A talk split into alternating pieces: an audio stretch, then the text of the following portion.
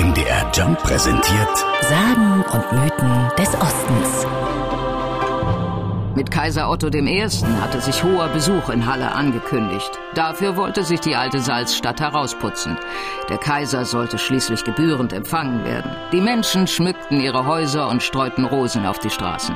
Alles war angerichtet. Geduldig warteten die Hallenser entlang der Wege zum alten Markt, dem damaligen Marktplatz der Stadt.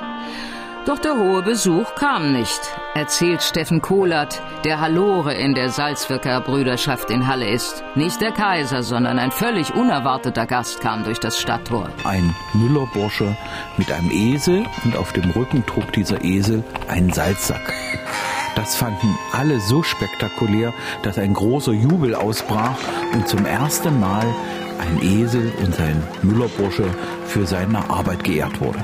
Der eigentlich erwartete Kaiser war über einen anderen Weg in die Stadt gekommen, vermutlich wegen des damaligen Hochwassers der Saale.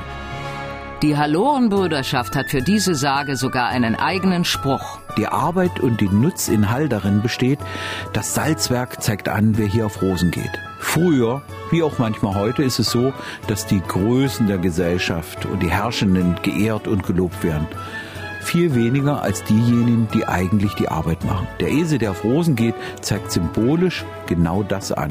Ohne die Arbeit keine Ehre.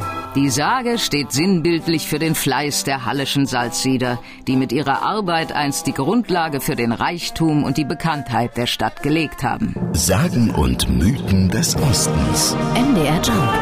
In Sachsen, Sachsen-Anhalt und Thüringen zu Hause.